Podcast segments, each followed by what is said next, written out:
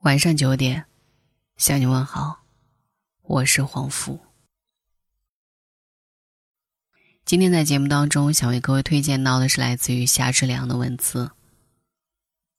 我就是那个嫁给了备胎的女同学。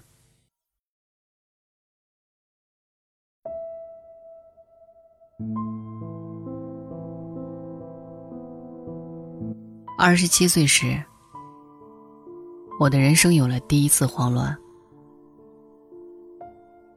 放眼望去，身边的姐妹该嫁人的嫁人，该生子的生子，个别事业心比较强的，也都名花有主了。唯独我，不挑肥不减瘦，最后反而落了单。我妈在电话里说：“小夏。”要不年底就回来吧，我看富达那孩子也挺好的。我说不，我在上海混了五年，不能就这么灰溜溜回去。我妈无奈的叹了口气，然后就把电话挂了。像我这样的女子，城市里一抓一大把，生在农村，长在农村。大学读完以后，一头扎进这个花花世界，觉得这也好那也好，然后发誓要在这个城市里安个家。一部分靠自己的能力实现愿望，于是拼命工作努力赚钱。但是这些人多半阵亡了，最后不得不随着某批逃离北上广的人，撤回根据地。他们都太高估自己的能力。要知道，女人的黄金期太短。走向社会，已经二十四岁，在乡下已是当嫁之龄。说三四年没有拼出个成绩，转眼就奔三去了。还有一部分，信奉干得好不如嫁得好，于是就想抄近路。要么嫁个有钱人，要么嫁个有房有车的原住民。可是我不行，我既没有拼搏的狠劲儿，也还希望能嫁个自己喜欢，也喜欢自己的。我曾拒绝过一个追了我十年的男人，就是我妈在电话里说的福达。他家境优渥。父母都是做生意的，性格也好。十七岁时就开始追我，为此还跟我考进了同一所大学。毕业后，又随我来了上海。半年前，富达跟我求婚，被我回绝后，就从上海回了老家，办了一间工厂。其实我也说不出他哪里不好。可就是爱不上他，怎么使劲儿也爱不上。最主要的是，我心里还有一个关于爱的幻想，不肯屈就现实，也不肯将就自己。就像心灵鸡汤说的那样，我要嫁给爱情，不要嫁给合适。其实大学毕业以后。我是交往过一个男朋友的，是我公司楼下的业务员，谈了两年多。我曾想过这辈子非他不嫁，哪怕他当时穷酸的要和六个人同租一套简装房。当时我想，这个时代赚钱不难，政策也好，只要两个人肯一起努力，用个三四年把房子首付挣到。家里再帮衬一点儿，也没想象中那么艰难，并且我很享受两个人一起奋斗的过程。它必将也是我们未来最美好的回忆。但世事如棋难预料，我陪他走过最艰苦的岁月。等他自己创业成功后，却开始花天酒地。最可恨的是。还把野女人带到家里来。我一气之下就提出了分手，他也没有试图挽留。那是我二十六岁人生里最难熬的一段时间。我几乎把所有心思都用在了他的身上，可最终却是竹篮打水一场空。搬出去住以后，房租花掉了我所有的积蓄。即使这样，还是缺了一些。因为心情不好，工作也总是出错。最后被公司调到了业务部，赚绩效工资，收入低的可怜。幸好那一段时间，富达一直陪在我身边，陪我说话，给我做饭，甚至帮我捏肩捶背。他真的对我特别的好。大学时，他每天都会准时把一份早餐送在我的面前。他知道我所有的喜好和生活习惯，衣食住行面面俱到，细微到连我大姨妈哪一天来，他都计算的很清楚。可是我不爱他，除了老乡和最好的朋友，我们的关系始终无法再进一步。失恋后的第五个月。富达在自以为有资格向我示爱的时候，跟我求婚了。他的表白词说的朴实无华，所以依旧没能打动我的心。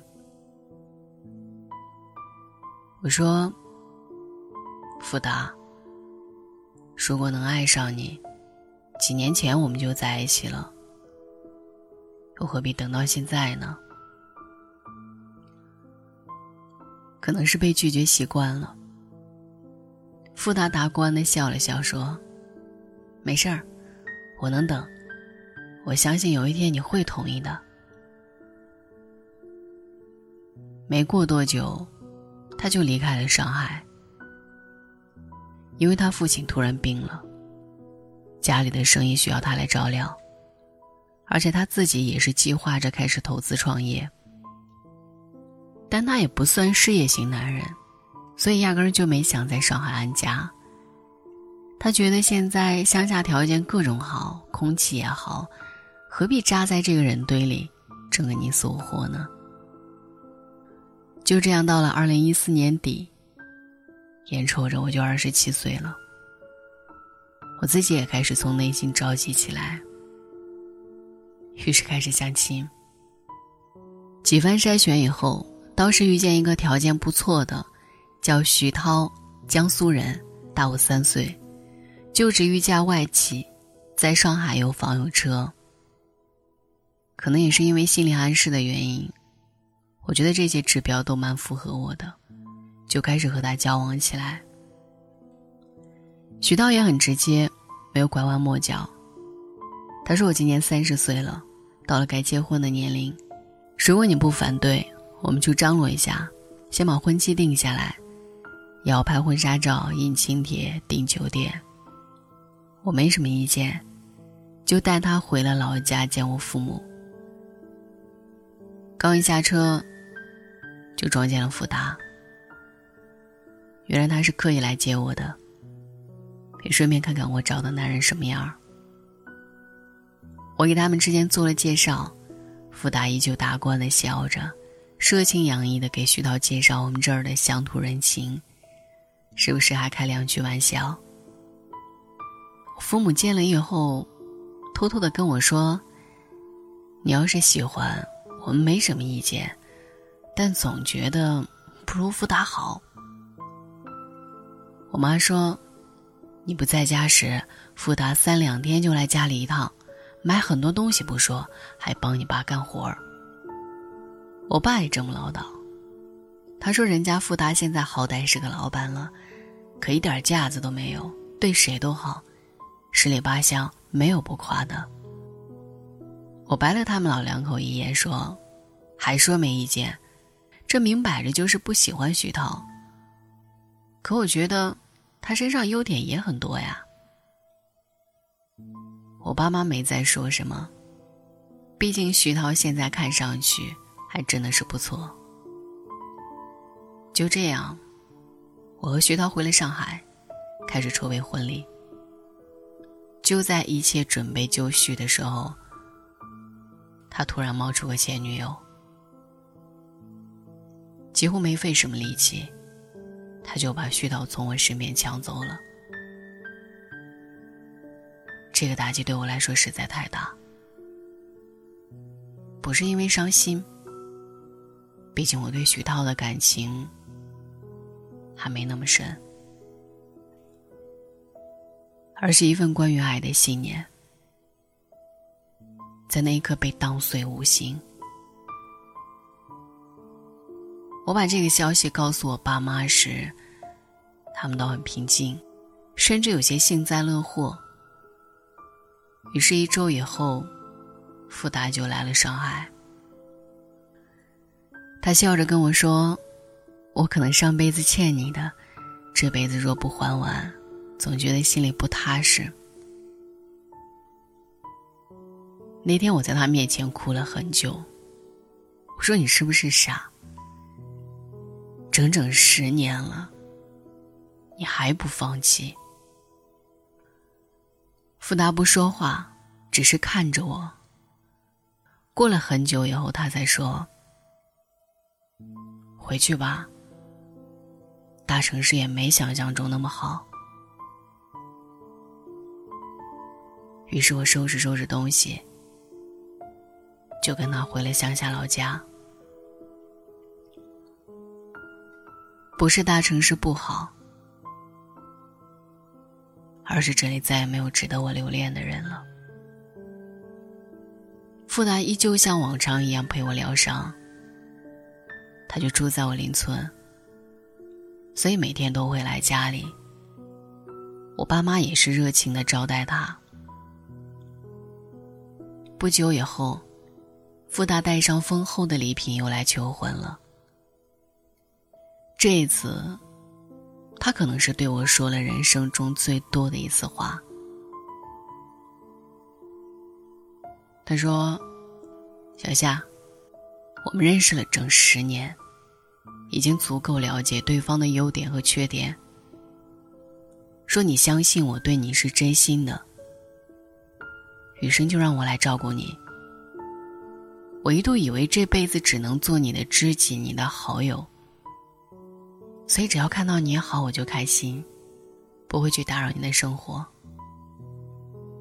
可能是上天看到了我的赤诚，又把你送回了我的身边。那这一次，我不能再错过了。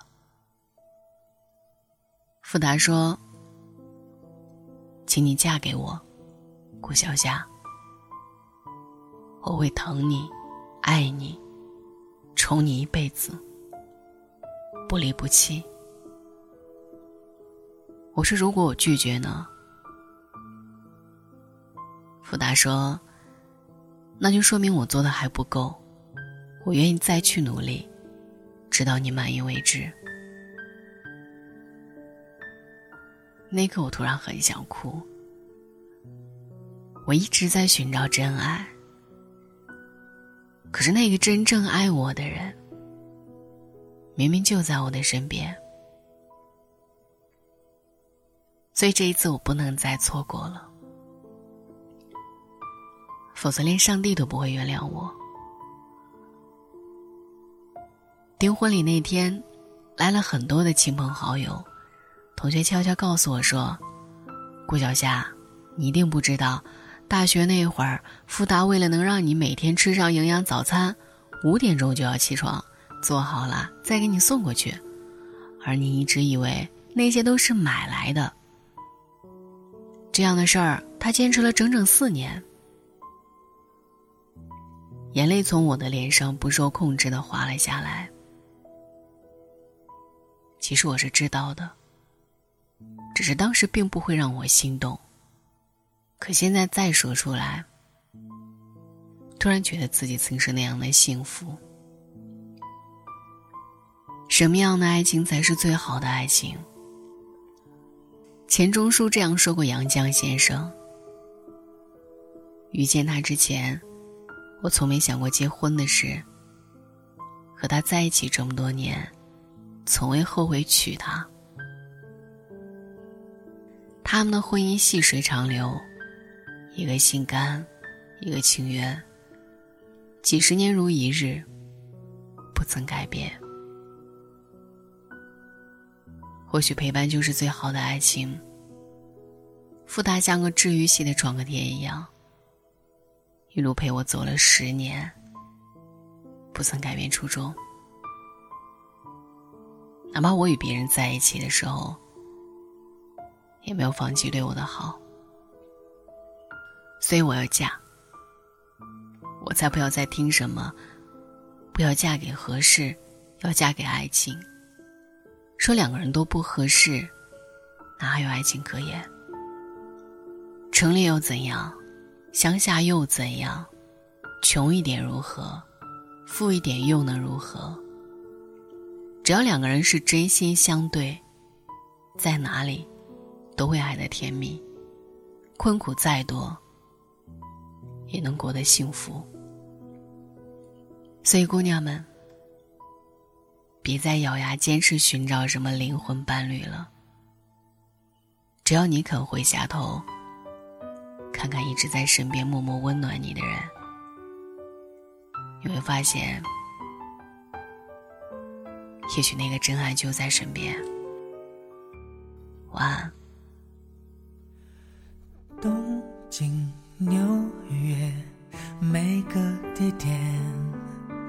带你去做幸福的地下铁，散步逛街，找电影院，累了我就帮你提高跟鞋。赛车停电，哪怕下雪，每天都要和你过情人节。星光音乐，一杯热咖啡，只想给你所有浪漫情节。让我做你的男人，二十四个小时不睡觉，小心翼翼地保持这种热情不退烧。不管世界多纷扰，我们俩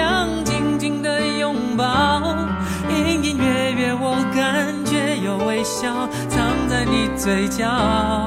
做你的男人，二十四个小时不睡觉，让胆小的你在黑夜中也会有个依靠。就算有一天爱会变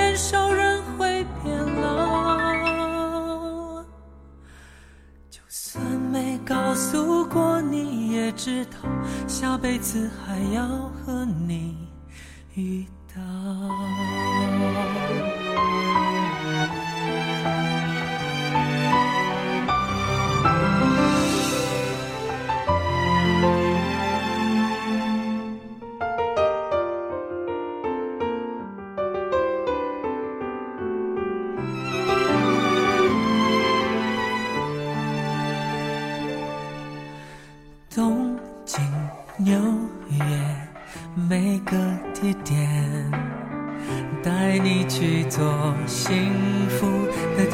夏天散步逛街找电影院，累了我就帮你提高跟鞋。赛车停电，哪怕下雪，每天都要和你过情人节。星光映。一杯热咖啡，只想给你所有浪漫情节。让我做你的男人，二十四个小时不睡觉，小心翼翼地保持这种热情不退烧。不管世界多纷扰，我们俩紧紧的拥抱，月。月，我感觉有微笑藏在你嘴角。做你的男人，二十四个小时不睡觉，